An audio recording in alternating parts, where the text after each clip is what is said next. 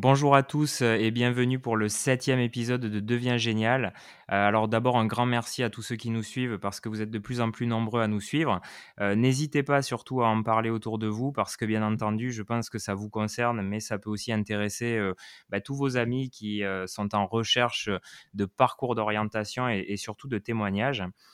donc là, en plus, on a vraiment un programme sur les semaines à venir qui va vraiment vous plaire, à mon avis, puisque on avait fait un sondage et vous souhaitiez avoir euh, euh, des vétérinaires, des médecins, on va avoir aussi un réalisateur de cinéma. on va avoir plein de métiers très très différents. Donc on va essayer déjà de, vous surprendre parce que vous allez voir qu'on aura des invités assez uniques. Et puis, et puis bien entendu, vous aider et répondre à vos questions. C'est ça la vocation de ce podcast. Aujourd'hui, j'ai l'immense plaisir de recevoir Fabien. Alors Fabien, c'est pas n'importe qui, parce que c'est quelqu'un que je connais depuis longtemps. On a fait notre parcours euh, scolaire ensemble pour la, grande majorité des classes.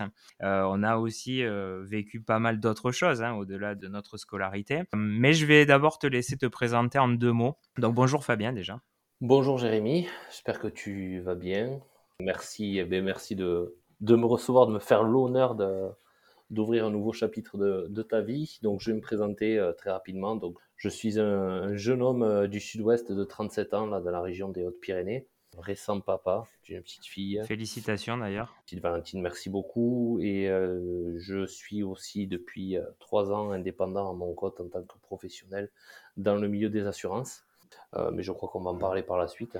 Voilà, tout à fait. Donc, on va bien sûr revenir euh, sur un peu toutes les séquences de, ta carrière et puis aussi, euh, euh, on va dire, les, séquences de ta scolarité. La première question, je connais un peu la réponse, mais bon, je vais te laisser parler. Quel élève étais-tu à l'école? Ben, Si tu connais la réponse, ça me gêne un peu de le dire. Bon, j'étais pas forcément l'élève le plus, le plus assidu et le plus discipliné qui est, qui est existé. tu peux en être témoin. Bah, l'école, en fait, c'était pas forcément euh, ben, l'endroit pour moi euh, le, où j'étais le, plus à l'aise. J'étais content de voir les camarades de classe, j'étais content d'arriver, j'apprenais certes, mais j'avais euh, j'avais un petit problème avec, avec la discipline, on va dire, jusqu'à que je trouve ma voie petit à petit. Donc c'est vrai que bon, les, les bancs de l'école ont été longs à certains moments, ont été un peu compliqués. J'ai eu un cursus assez assez généraliste, mais c'était c'était avant tout euh, une super expérience ben, pour pour se faire des amis et des amis d'une vie, dont toi depuis depuis le temps qu'on se connaît. Voilà ce que je peux en dire. J'étais pas forcément le, meilleur, donc j'avais certes quelques petites des petites capacités, mais euh, rien de fou. J'ai dû euh, j'ai dû j'ai dû tortiller un peu. Alors justement, une question euh, bah, que je t'ai jamais posée mais qui m'intéresse, c'est que c'est vrai qu'à l'époque, bon, on n'était pas à l'école des, grands savants. Euh, est-ce que toi, ça te chagrinait? Est-ce que tu avais peur de l'avenir? Est-ce que tu te demandais si finalement tu finirais par trouver ta voie? Ou euh, est-ce que finalement tu, tu, passais les étapes sans vraiment te poser la question? Bah, Alors je pense qu'à un certain âge, surtout au collège par exemple, on a tous plus ou moins de ne pas trouver sa voie. Après, il faut être confiant en soi, avoir une, forte capacité d'adaptation et croire en soi tout simplement. Après, c'est vrai que ben, à 15 ans, 14 ans, 13 ans, même 16 ans ou 18 ans, euh, euh, c'est assez compliqué de se dire ce qu'on va faire plus tard. Euh, pourquoi pas sur toute une vie C'était un peu le, c'était un peu le schéma de l'époque, c'est-à-dire qu'on nous, on nous, on nous incitait à prendre une voie et, de pas, de pas en déroger. Donc, ça me chagrinait pas après de voir ceux qui réussissaient parce que ben, ils le méritaient et ils travaillaient dur pour ça. Moi, je travaillais pas dur du tout, donc je m'étonnais pas de ne pas de pas avoir de super notes. Mais après, j'ai jamais été trop euh, trop inquiet quant à mon avenir parce que je sais que j'avais une d'autres capacités qui étaient euh, qui n'étaient pas forcément euh, en adéquation avec les matières et le, et le cursus scolaire à proprement parler. Mais j'ai jamais été trop inquiet. Est-ce que tu avais des rêves quand tu étais jeune? Non, je n'avais pas forcément des rêves. J'avais un rêve, c'est de vivre euh, ma vie euh, de manière euh, libre, assez confortable. Après, bon, j'aurais pas fait tout et n'importe quoi, mais des rêves, des rêves de gamin, peut-être en primaire ou comme tout le monde on voulait être pompier ou, ou, joueur de foot. Mais j'ai jamais été accroché à, quelque chose en particulier. C'est au fil des ans que je me suis que je me suis orienté, que je me suis forgé et les occasions ont fait les larrons, comme on dit. Alors, ton premier contact avec l'orientation, tu l'as vécu comment? Mais c'était, je crois, en quatrième, troisième, t'étais pas loin d'ailleurs. Je, c'était, euh, c'était un conseiller d'orientation dans notre collège. Et là, c'est vrai que pour le coup, c'était pas forcément euh, très, euh, très révélateur parce que il nous faisait remplir plein de tests et je devais finir agent de sécurité en fait. Par rapport, voilà. Donc c'était quand j'ai, bon, j'avais eu le résultat de tout ça, je me suis, dit, ben, c'est surtout ce que je veux pas faire. Donc c'est là où je me suis un peu, un peu pris en main moi-même pour avoir d'autres ben, euh, être un peu plus curieux sur les cursus à suivre, sur les choses qui pouvaient se présenter à moi, tout en ayant conscience des capacités et de ma capacité de travail surtout, parce que je ne me voyais pas forcément aller en fac, parce que livré à moi-même, parce que je savais que ben, euh, je n'allais pas, être, pas être forcément le plus, euh, le plus sérieux du monde. Et donc, au niveau orientation, la première expérience a été assez douloureuse donc, à ce niveau-là, parce que c'est vrai que quand on vous sort que vous allez être agent de ouais, ça serait plutôt dans la sécurité ou dans la police, des choses comme ça. C'était Il avait vu le gabarit, je pense. Ouais, il avait vu le gabarit, il a peut-être la bêtise, euh, je sais pas. mais, mais, du coup, c'était euh, c'était un peu frustrant. Donc c'est vrai que hum, ça peut être frustrant pour, euh, pour, pour beaucoup de personnes. on nous rentre dans des cases déjà dès, dès le plus jeune âge. Quoi. Alors à partir justement de cette prise de conscience, est-ce que tu as utilisé d'autres outils, euh, parce que tu parlais de curiosité, comment tu t'y es pris euh, bah, pour, euh, pour investiguer sur, sur ce qui allait être ton parcours à venir? Bah, Alors nous, à l'époque, on n'avait pas le formidable outil qui était Internet. On était un peu livré à nous-mêmes, c'est-à-dire qu'il bah, fallait aller envoyer des courriers pour avoir de la documentation dans certaines écoles, fallait, fallait se bouger sur place, donc il y avait tous ces éléments-là qui étaient, surtout dans le secteur géographique dans lequel on vivait, qui étaient assez contraignant, assez restreint. Maintenant, Internet a ouvert beaucoup de portes, donc permettent aux gens d'avoir de, une plus grande vision de ce qui peut être proposé. Mais nous, euh, nous c'est vrai que, bon, à part aller à l'IUT de Tarbes ou envoyer des courriers euh, aux universités de Pau et Pays de la Dour, euh, c'était assez compliqué. Donc le bouche à oreille a fait que, bon, on avait éventuellement des copains de la classe au-dessus qui, qui, prenaient, des, prenaient des voix un peu différentes, donc ça mettait un peu la puce à l'oreille. Ben, c'était un peu le cas, hein. c'est pour ça qu'après je me suis orienté un petit peu comme vous, parce que c'était la voie, la voie, on va dire, euh, la voie facile. J'ai jamais, j'ai toujours un peu choisi la facilité. J'ai jamais choisi des choses un peu trop compliquées, mais pour s'orienter à l'époque, c'était assez compliqué. Alors on va reprendre la chronologie. Après le bac, euh, tu démarres par un DUT technique de commercialisation à Tarbes. Euh, comment tu décrirais la formation et surtout, bah, qu'est-ce que ça t'a appris? Alors, cette formation, euh, enfin cette, ce diplôme euh, a permis et m'a permis aussi d'entrer de, de, en contact avec des intervenants qui étaient des professionnels. C'est-à-dire qu'il y avait certes des, euh, des, professeurs ou des, oui, des professeurs qui, qui étaient dans l'éducation nationale, on va dire, ou qui étaient là que pour enseigner, mais sur d'autres types de matières, on avait des personnes qui étaient déjà dans le, qui étaient des chefs d'entreprise et qui venaient un peu partager leur expérience, nous expliquer comment fonctionnaient certains rouages dans, le monde du commerce.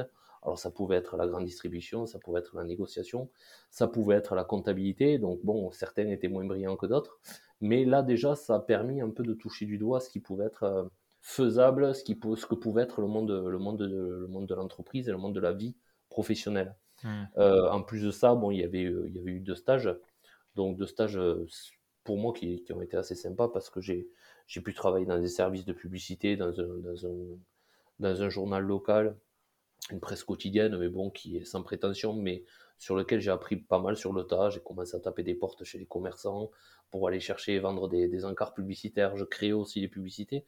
Ça a duré deux, trois mois, mais c'était sympa. Donc, j'en garde, j'en garde dans l'ensemble un bon souvenir aussi euh, par la camaraderie.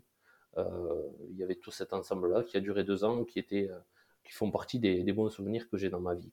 Et ça a été important, les stages? Ouais, les stages ont été importants parce que, ben, encore aujourd'hui, moi qui travaille euh, encore sur le secteur sur lequel j'ai étudié, euh, je croise encore mes anciens maîtres de stage et ils se souviennent de moi. Ça m'a permis aussi de, ben, de des fois, euh, des fois envoyer quelques CV de la part de ces personnes dont les stages m'ont permis, ben, dans la mesure où après moi, j'étais pas forcément un bon élève, mais au niveau au niveau professionnel, stage ou petit job d'été, j'ai toujours eu un esprit d'initiative, j'ai toujours été volontaire. Euh, donc euh, ça m'a démarqué par rapport à certains de mes camarades qui étaient passés avant ou après. C'est vrai que quand euh, tu étais à l'école, bon, tu étais assez dilettante et puis bon, tu étais plus là pour rigoler. À partir du moment où tu es rentré dans, on va dire, dans, dans le monde de l'entreprise, tu es devenu tout d'un coup très sérieux. Est-ce que finalement c'était ça qui te fallait? C'était quelque chose de concret et, de moins théorique hein? Mmh, Certainement Certainement parce que la théorie, je pense comme beaucoup, pour en parler un peu autour de moi avec, euh, bah, avec des amis qui, qui étaient un peu dans le même moule, même, le même moule que moi par rapport à l'éducation nationale, ben, le théorique, ça marche pas pour tout le monde. C'est-à-dire qu'on a, on a chacun une façon d'apprendre, on a chacun une façon de voir les choses. Et moi, je me suis senti de suite plus dans mon élément, dans le monde de la, dans le monde de la, vie professionnelle, que dans les, que dans les études. Parce que ben, déjà, je gagnais un peu ma vie, parce que déjà, j'avais acquis euh, une certaine liberté. Je commençais, ben, j'ai acheté mon premier, mon premier bien professionnel, j'avais 20 ans, euh, lors de mon premier CDI. Donc, j'ai commencé déjà, moi, de suite à entreprendre la vie comme ça, même si j'étais salarié. Mais euh, voilà, j'ai travaillé, je suis, passé par, plusieurs étapes. Mais de suite, c'est vrai j'ai cherché, un peu à, rebondir dans le professionnel. Alors, avant de, de, rentrer euh, sur le marché de l'emploi, tu continues malgré tout une troisième année à l'IFSAC de Pau. Mmh alors, est-ce que ça a été un plus et pourquoi? Pourquoi tu fais ce choix de, de continuer une année supplémentaire? Alors je fais ce choix parce que c'était euh, c'était une passerelle pour euh, éventuellement intégrer une école de commerce. Mais euh, il y avait un autre paramètre, ben, un paramètre un peu pécunier. Enfin, c'est surtout celui-là qui m'a qui m'a fait qui m'a fait pencher pour pour pour le fait d'arrêter, c'est que bon, j'ai continué cette année donc à l'IFSAC à Pau. Mais bon, je voyais mes parents qui, moi je suis issu d'un milieu populaire, donc je voyais mes parents ben, payer un loyer, payer des études et ça, j'avais pas forcément envie parce que je sentais que j'allais pas pouvoir aller plus loin en termes d'études parce que ça m'intéressait pas forcément. Et je pensais aussi que dans la vie professionnelle, j'allais pouvoir faire mon trou assez rapidement, j'allais pouvoir euh, gravir les échelons différemment que dans le monde des études. Donc avec tes diplômes en poche, euh, là tu te jettes dans le grand bain du marché de l'emploi. Tu démarres comme commercial pour euh, l'une des grandes entreprises d'outillage et de matériel pour les professionnels. Est-ce que tu peux nous en parler de cette première expérience?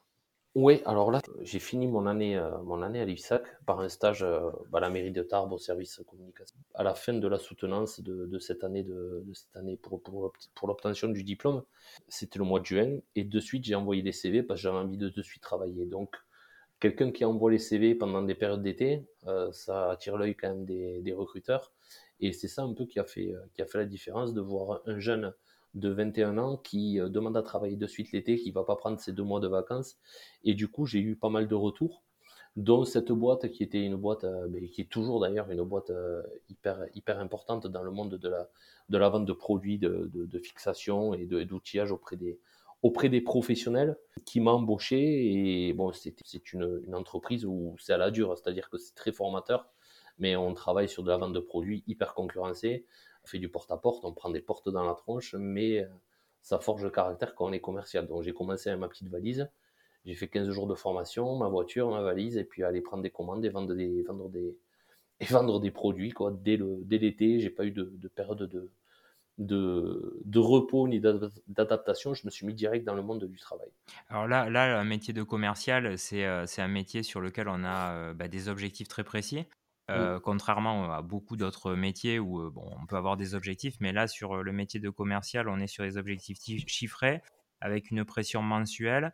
Est-ce que aussi tu peux parler un peu de ce, périmètre-là du métier et toi, comment tu l'as vécu de rentrer tout de suite avec une exigence Voilà, on ne te laisse pas six mois pour faire tes preuves? Alors ouais, ça c'est important ce que tu dis parce que c'est vrai qu'on on croit prendre une certaine liberté parce que ben, on a des revenus, on a un salaire. Mais par contre, tous les jours, on a quelqu'un au-dessus, on a quelqu'un qui a encore au-dessus. Euh, donc, il y, a un, un, un, chef de vente, il y a un directeur commercial, il y a un directeur régional. Donc, il y a mille feuilles au-dessus qui font retomber une pression où effectivement, ben, on a euh, en quelque sorte des devoirs. Quoi. Les devoirs, c'est le chiffre d'affaires, euh, c'est rentrer de la commande, c'est atteindre des objectifs. Et dans des sociétés comme celle-ci, si tu n'atteins pas les objectifs, euh, ben après, tu es vite marqué à la culotte.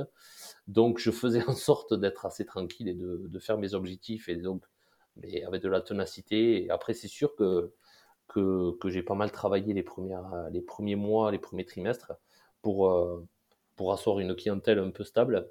Mais euh, le rapport avec la hiérarchie était euh, quelquefois assez houleux. C'est vrai que bon, y a pas mal de personnes dans ces structures-là qui restent six mois, un an, qui sont là pour essorer les, les vendeurs et après partent sur partent sur dans d'autres entreprises ou sur d'autres postes ou d'autres régions. Euh, mais le rapport avec la hiérarchie est, est, assez assez fort au début. C'est vrai que quand on sort de l'école et qu'on rentre là-dedans, là il n'y a pas de a pas de plaisanterie, il n'y a pas a pas trop de, de, deuxième ou troisième chance. Heu, le métier de commercial impose aussi un rythme un peu particulier puisque, heu, c'est vrai qu'on est en totale autonomie, heu, puisqu'on On on finalement, heu, on peut décider de se lever à midi. on prend On on prend peut des kilos. ouais, voilà, il y a aussi cette notion de d'être un peu seul face à soi-même parce qu'on prend sa voiture et puis on va, visiter les clients. Toi, comment tu as vécu justement, cette, période où tu es obligé quand même de t'adapter, de t'organiser et malgré tout, cette solitude aussi du commercial, heu, parce que tu es pas avec tes collègues, heu, toutes les 5 minutes, quoi? Ouais, alors ça, ça me j'aimais bien parce que je battais la campagne. C'était ma voiture de service. Je payais pas le gasoil. Donc euh, non, je voyais le paysage, je voyais des gens, je voyais des gens différents, donc je discutais, j'avais j'avais ce contact-là. Je découvrais des personnes nouvelles quasiment tous les jours. Donc c'était j'étais dans ma solitude, par rapport au monde, par rapport à mon entreprise, parce que c'est vrai que je voyais pas mes collègues et tout ça, mais ça me manquait pas parce que je voyais des gens, heu, assez intéressants, des gens enrichissants et des gens différents. Heu et je découvrais aussi mon secteur géographique, je découvrais mon département, je découvrais, je découvrais mes terres, plus en profondeur que l'axe, que l'axe qui m'amenait à l'école et au terrain de foot. Donc pour moi, ça a pas du tout été pesant. Je faisais en sorte de commencer tôt pour finir tôt et après, à la fin de journée, j'allais voir effectivement les amis, des choses comme ça, mais je me donnais les moyens aussi d'avoir un certain confort de travail. Donc c'est ça aussi le métier de commercial, de commercial, pardon, c'est de faire en sorte de se donner un certain confort de travail parce que lorsqu'on atteint ses objectifs, on a quand même une certaine latitude une certaine liberté après qui, qui arrive euh, assez rapidement dans la mesure où on s'en donne les moyens. À ton avis, heu, quelles sont les qualités ou les traits de caractère importants pour réussir dans la vente? De manière, euh, ouais, de manière indispensable, c'est, de toute façon, c'est l'écoute. Euh, voilà, ça c'est, sûr et certain. C'est que si tu n'écoutes pas ton client, si tu ne, si tu n'as pas de dialogue avec ton client, c'est compliqué d'être, euh, d'être efficient dans ce, dans ce monde-là, ou alors, ou alors on utilise des mauvaises méthodes. Donc la première, la première grosse, grosse qualité, c'est celle-là. Il faut être, il faut être pugnace, il faut être, il faut avoir de la, de la ténacité, il faut avoir du courage un peu quand même, parce que c'est vrai que quand on prend une porte, euh, une porte dans la gueule, il faut avoir envie d'en reprendre une autre après derrière. Donc, faut pas s'arrêter à ça, faut faire fi de plein de choses et être persévérant. Et au fil du temps, euh, ben, au fil du temps, ça s'avère être payant quand même. Alors quelques années après, tu changes, de secteur pour les assurances. Heu, tu Mm. passes donc de la vente de produits à la vente de services. Est-ce que c'est vraiment différent? Ouais, complètement différent parce que cette vente de services, donc qui était dans le monde de, de la protection sociale auprès des chefs d'entreprise, m'a permis un peu d'élever euh, d'élever mon niveau, on va dire, euh, cérébral. C'est-à-dire que j'ai euh, j'ai acquis, j'ai acquis plein de connaissances au niveau de tout ce qui est protection sociale. J'ai appris au fil du temps à faire des formations pour les cabinets expertise comptable, pour les cabinets, les offices notariales, pour, pour les cabinets d'avocats par rapport à certaines problématiques de- d'entreprise, petites, moyennes entreprises, profession libérale, donc des gens qui avaient des moyens. Donc là, je changeais quand même de, je changeais un peu de dimension au niveau de ma clientèle. J'étais sur euh, auparavant de l'artisanat ou de l'agriculture, et là, je suis passé sur des gens un peu, euh, on va dire, CSP++. Donc, l'adaptation a été assez, euh, assez délicate les deux premières années, on va dire, parce que ben, pour le coup, c'est, on change complètement de, même si on reste en gros commercial, on est conseillé, voilà. Il y a quand même une adaptation qui est, qui est compliquée, une formation hyper intense, et on prend plein d'infos dans la tronche, et, donc il faut un peu élever, élever le jeu au niveau, euh, au niveau cérébral. Et donc ça a été, euh, ça a été une, première remise un peu en question qui m'a permis de me donner un, second souffle, parce que bon, j'avais fait 4 ans dans la vente de produits auparavant, et bon, j'étais arrivé au bout du truc, hein, c'était, assez. Et là, j'avais cette possibilité de me renouveler par le biais d'un, d'un ancien, que, ancien euh, collègue du lycée de, de l'UT qui avait trouvé cette opportunité. Et bon, j'ai, dit pourquoi pas. Et ça s'est, ça s'est aussi avéré être payant dans le temps parce que j'y ai fait 10 ans. Et 10 ans, 10 ans de réussite, donc euh, avec, euh, avec, on va dire, un réseau qui s'est bien étoffé et qui s'est différencié. Et aussi, on sent qu'on apporte vraiment une solution. Alors quand on est dans le service, euh, quand on est dans la vente de produits, pardon, on sent que ben, on vend une perceuse, ça reste une perceuse pour tout le monde. Mais par contre, là, sur, la, vente de service, on était vraiment sur du sur-mesure, on apportait vraiment des, solutions, on rentre dans la vie privée des gens, dans la vie professionnelle, on rentre vraiment dans leur intimité. Et là, c'est une autre dimension, c'est-à-dire qu'on devient quand même un, partenaire de confiance et, et, un interlocuteur privilégié aussi, parce que, parce que très souvent, on les a au téléphone, très souvent, ça peut être pesant aussi, hein, ça peut être pesant dans la durée, parce que, parce que des fois, ben, on, on, sert aussi de psy. Mais c'est un tout autre métier. Ouais. La vente de produits par rapport à la vente de services, ouais, ça a complètement changé, euh, changé ma vie. Est-ce que, est que le cycle de vente est plus long? Le cycle de vente est beaucoup plus long. Le cycle de, mais le cycle de vente produit, c'est on arrive, euh, on crée le besoin ou le besoin existe déjà.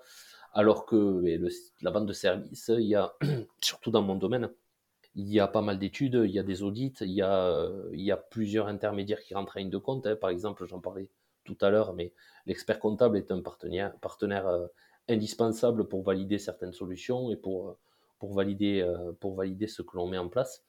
Donc, les cycles de vente, eh au, au, lieu d'être instantanés sur de la vente de produits, là, ça va prendre parfois un, deux, trois mois pour se mettre en place en fonction de la dimension des dossiers. Alors tu parlais aussi, donc là tu parlais des experts comptables. Est-ce que, c'est important aussi de se faire un réseau? Et est-ce que le fait de rester dans sa région longtemps et de et de, bah, comme tu disais, parcourir les routes, c'est un atout après pour, pour avoir un portefeuille stable et être plus fort? Alors je pense que tout dépend de la tout dépend de la région et tout dépend le tissu local dans lequel on vit. nous, dans notre région, on est sur une petite ville de 60 000 habitants, c'est un gros village, hein au final, tout le monde se connaît. Et quand on écume, ben, les entreprises qu'on montre son catalogue et qu'on montre sa tête un petit peu partout pendant une quinzaine d'années, le réseau se fait, le bouche à oreille se fait, et effectivement, c'est facilitateur et ça, ça vient tout seul à partir d'un moment. C'est la confiance. ouais, il y a une confiance. Et puis bon, si on veut durer, de toute façon, dans ces régions-là, si on veut durer, il faut être intègre, faut être honnête, faut être euh, aussi compétent. Hein. Euh, mais effectivement, oui, le réseau, euh, le réseau est, est, assez prégnant parce que les experts comptables maintenant t'appellent pour t'envoyer des clients, alors que toi avant c'était toi qui allais voir les experts comptables pour demander s'ils avaient des clients, et là c'est pas la même sauce. Hmm. Donc effectivement, c'est et puis c'est gratifiant aussi. On voit qu'on devient, on voit qu'on devient important et, et en quelque sorte incontournable pour certains. Alors, après, ces longues années d'expérience, dans le secteur des assurances, tu décides, de changer quelque part de braquet et de te mettre à ton compte. tu déploies depuis maintenant, quelques mois, années, on peut dire même maintenant, 2 ans et demi. 2 ans et demi, donc l'offre Swiss Life, sur ton secteur. Alors mmh. pourquoi ce choix? Est-ce que c'était un besoin d'entreprendre, de passer un cap? Enfin, tu as fait ce choix en dans quel sens finalement? Bah Alors ce choix, ça a été totalement euh, hasardeux. Enfin, par hasard, c'est arrivé, donc parce que j'étais très bien là où j'étais. Euh, j'étais, euh, on vient de citer Swiss Life, donc je cite mon ancienne société, c'était AG2R la mondiale. Oui, oui, bien sûr. C'était, un gros, un gros mastodonte dans le, dans le monde de la, de la protection sociale. J'y étais très bien, j'étais bien installé comme il fallait. Autour de France. ouais, notamment. j'avais des belles perspectives, des belles perspectives à venir. Mais euh, ben, un jour, euh, ben, un jour j'ai euh, cette compagnie Swiss Life, donc là où je suis actuellement, qui m'a contacté parce que ben, justement, elle m'a vu, a vu ma carte dans des cabinets comptables, a vu ma carte chez des, chez des clients communs, etc. Et donc, ils m'ont proposé un projet d'installation sur mon secteur, sur ma ville, donc dans mon département, projet d'installation en tant qu'indépendant et en tant qu'agent exclusif d'assurance. Projet qui au début euh, ben, peut faire peur parce qu'effectivement ben, là on, ça prend une toute autre dimension, c'est-à-dire que ben, on va contracter des prêts professionnels, on va s'endetter, euh, on va prendre des risques. Alors que là où j'étais clairement euh, j'avais plus de risques, hein, je créais mon petit patrimoine, j'étais bien, mais au final lorsque j'ai eu ce contact, ben, j'ai pas tellement j'ai pas tellement réfléchi, j'ai pris la décision de, franchir le cap quasiment de suite. Parce que là aussi ça m'a donné un troisième souffle et ça m'a permis mais de me remettre en question, de, redévelopper quelque chose. Et le monde, ben, le monde de, l'entrepreneuriat, je le connaissais de l'autre côté, c'est-à-dire je travaillais qu'avec des entrepreneurs, qu'avec des indépendants, mais moi j'étais salarié. Ça m'intéressait aussi de développer ça et de me retrouver d'égal à égal avec mes interlocuteurs. C'est-à-dire que maintenant, je suis du même côté qu'eux. C'est-à-dire que quand je vais voir un, un, indépendant, un chef d'entreprise, je parle des mêmes problèmes et j'ai les mêmes problèmes que lui. Et là, je me retrouve encore plus euh, légitime à ses yeux que ce que j'ai été auparavant. Ce qui s'est passé aussi, c'est que ben, on a installé un point de vente sur un, top emplacement. Donc il y a vraiment plein de choses qui ont motivé ça et qui ont été enrichissantes. Bon, ça fait déjà deux ans et demi. Bon, attention, hein, ça a été très stressant. ça a été très, euh, il y a eu des périodes très compliquées parce que mais, quand j'ai récupéré l'agence, c'était le premier confinement. Hein. Donc mmh. là, on se dit qu'est-ce qu'on a fait? Clairement, il y a quelques, il y a quelques nuits, on dort pas bien. Mais au final, on a absorbé, on a absorbé cette crise, on a absorbé tout ça plutôt de manière, de manière assez, assez, assez formidable parce que là, actuellement, sur 400 agences ou agents en France, on est dixième agence de France avec mon associé. Et donc, du coup, euh, le pari est assez gagnant et on va encore, euh, on va encore s'agrandir d'ici un an, un an et demi, avec une autre agence euh, d'ici quelques temps. Donc du coup, du coup le, pari, le pari s'est avéré payant. Mais sur le moment, j'ai passé de sales nuits. C'est vrai que quand j'ai donné ma décision de démissionner de là où j'étais, dans ce petit cocon, on ne sait pas trop où on met les pieds. Quoi. On sait ce qu'on quitte, mais on ne sait pas où on va. Alors le prochain cap à passer pour toi, c'est quoi? C'est le développement de justement des agences? Développement, stabiliser, euh, voilà, créer pourquoi pas, créer pourquoi pas des emplois. Voilà. Après, de toute façon, euh, on est dans un tissu local, économique local qui est assez restreint, donc au bout d'un moment, il n'y a pas une, croissance qui sera exponentielle, c'est-à-dire qu'on ne pourra pas créer 10 agences. On, mon avis, le maximum de deux, ça sera déjà pas mal. Mais après, on pourra faire de la croissance un peu, on va dire, interne en embauchant des personnes. Pourquoi pas, euh, lorsqu'on aura stabilisé euh, nos deux structures, pourquoi pas après essayer de, d'être dans la RH et développer un petit côté euh, managérial avec une force de vente. Bon, on sait pas. Là, j'en suis encore au début, donc c'est vrai que j'ai un peu de recul. Je sais ce qu'il en est au niveau de nos capacités de production. Mais après, derrière, on verra ce que dit l'avenir. De toute façon, c'est un monde en plus qui est en perpétuelle évolution les réglementations changeant, tout change euh, à la vitesse de la lumière. Donc, euh, ben, peut-être que dans deux ans, les données seront totalement différentes. Voilà. Mais c'est une adaptation euh, quasi, quasi perpétuelle. Est-ce que tu peux dire aujourd'hui que tu as trouvé ta voie je, mais ma voix, je la connaissais pas, donc je sais pas. Peut-être que dans dix ans, j'aurai une autre voix. Donc, mais je sais qu'à l'heure actuelle, là où je suis, j'y suis bien. Donc moi, c'était ça surtout le, surtout ce qui m'importait, on parlait de tout à l'heure, est-ce qu'on avait des rêves? Euh, Moi, mon rêve, c'était d'être bien là où je serais. Du coup, là, je sais que je suis bien où je suis. J'ai été bien où j'étais euh, auparavant. Donc, du coup, ben, euh, ça durera, j'espère que ça durera un moment et que je me trouverai bien, que je me lèverai tous les matins avec la même envie ben, d'aller au travail, d'aller, voir mes clients, d'aller voir mes associés. Mais trouver ma voie après pour le futur, moyen terme ou long terme, je peux pas dire, je peux pas dire ça. L'avantage, c'est qu'on est quand même dans un pays où on peut facilement changer de voie et en trouver une autre aussi.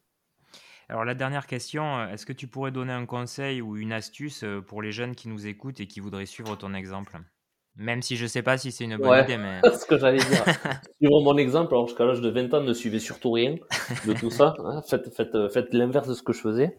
Euh, non, après, après surtout, c'est lorsqu'on veut rentrer dans le monde professionnel, lorsqu'on a envie, qu'on sent que c'est le moment, euh, faut peut-être pas se poser des questions. On a la chance, moi je pense, d'être dans un pays où, euh, où, euh, où, tout est encore possible.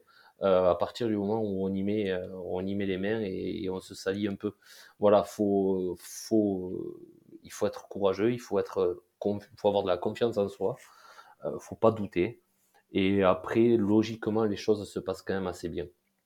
Voilà ce que j'aurais à dire. Alors c'est dommage parce qu'on arrive au terme des 30 minutes, parce qu'on essaie d'avoir un, en fait, un format à 30 minutes. Alors je voulais évoquer les amours de jeunesse et les soirées un peu périlleuses, euh, mais, mais, malheureusement on va pas avoir le temps.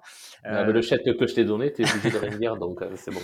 donc, donc on va te remercier parce qu'effectivement c'est c'est des témoignages qui sont hyper riches pour, pour tous les auditeurs. donc déjà félicitations pour le parcours parce que c'est vrai que c'était pas gagné. Non, c'est sûr. Bravo. C'est vrai. Euh, félicitations aussi pour ton nouveau euh, rôle de papa, parce que ça, c'est un boulot à part entière. Hein. Ouais, c'est vrai que c'est un boulot à part entière. Donc voilà, sinon, faites des gosses. Voilà le conseil. ouais, alors ça, attention, euh, c'est à prendre avec des pincettes aussi. Hein. Ce qui vient de donner comme conseil. on fera un podcast sur les enfants si vous voulez. donc, donc, un grand merci pour ta participation. Ça m'a fait d'autant plus plaisir qu'effectivement, on est des amis d'enfance. Puis, euh, bah, écoute, euh, comme je dis souvent à, nos invités, peut-être qu'on en reparlera dans quelques années parce que tu auras peut-être aussi euh, évolué, passé sur d'autres voies et ça pourrait être intéressant bah, de, justement de témoigner sur les années qui vont venir. Tout à fait. Les choses peuvent changer. Voilà. Mais je te remercie en tout cas de, de, d'avoir fait appel à, mon, petit, mon petit parcours pour, pour créer toi ton nouveau parcours du coup. Eh bien, merci à toi. Euh, je remercie aussi tous les auditeurs. Continuez à écouter et toujours plus nombreux, partagez, diffusez, euh, parce que je pense que c'est euh, avant tout un travail social que de répandre tous ces témoignages. On a vraiment des gens qui font l'effort bah, de, témoigner, de nous donner un peu d'eux. Donc, n'hésitez pas surtout à, diffuser au maximum. Et puis, bah, on se retrouve très bientôt pour de nouveaux épisodes. Comme vous le savez, ça sort toutes les semaines. Merci, au revoir.